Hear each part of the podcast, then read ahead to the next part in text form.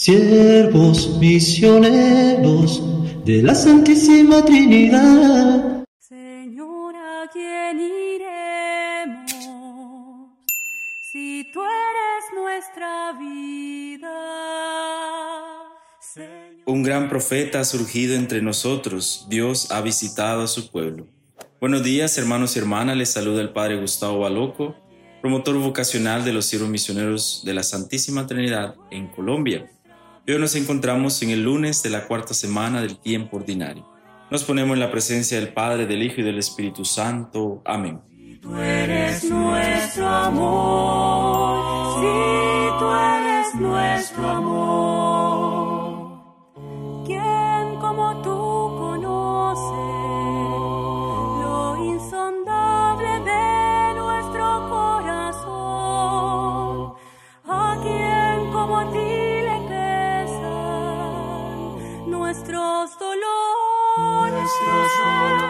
En este día de reflexión y meditación nos acompaña el Evangelio de Marcos en el capítulo 5, versículos del 1 al 20.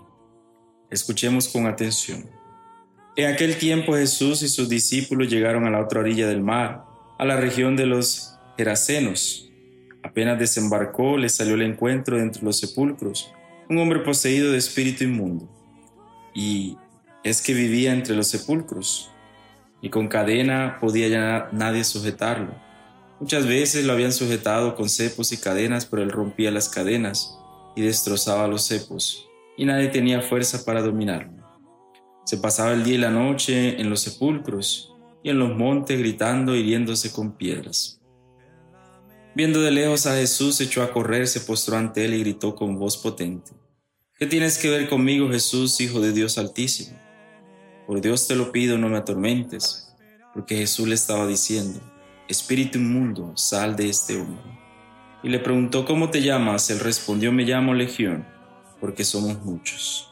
Y le rogaba con insistencia que no los expulsara de aquella comarca.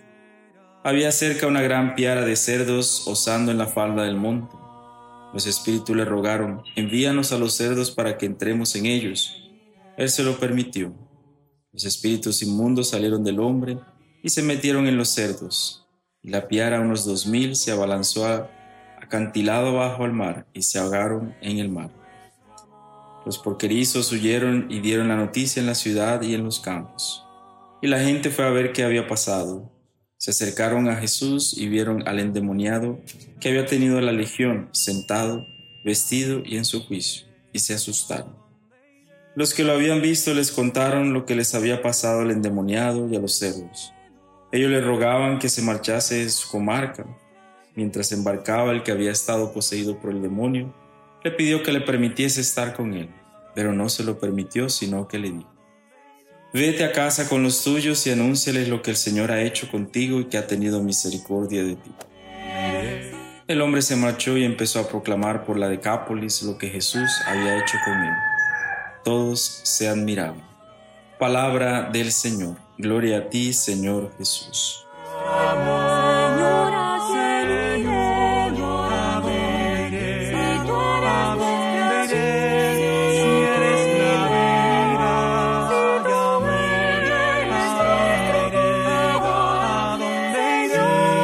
nuestra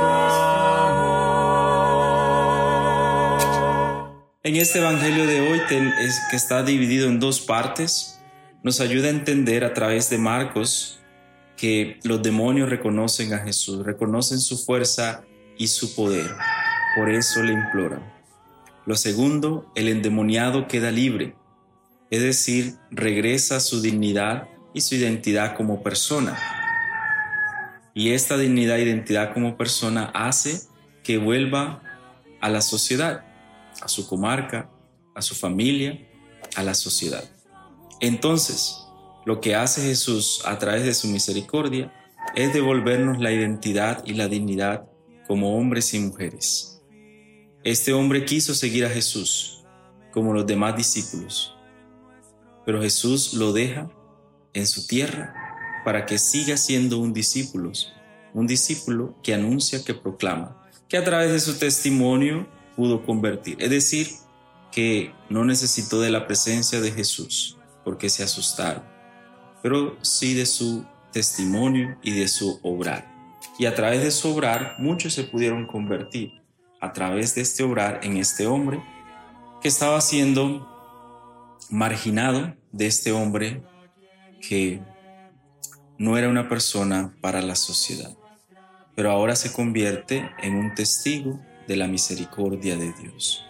De esta manera también nosotros podemos convertirnos en testigos de la misericordia de Dios cuando dejamos que Jesús actúe a través de su misericordia, a través de su palabra.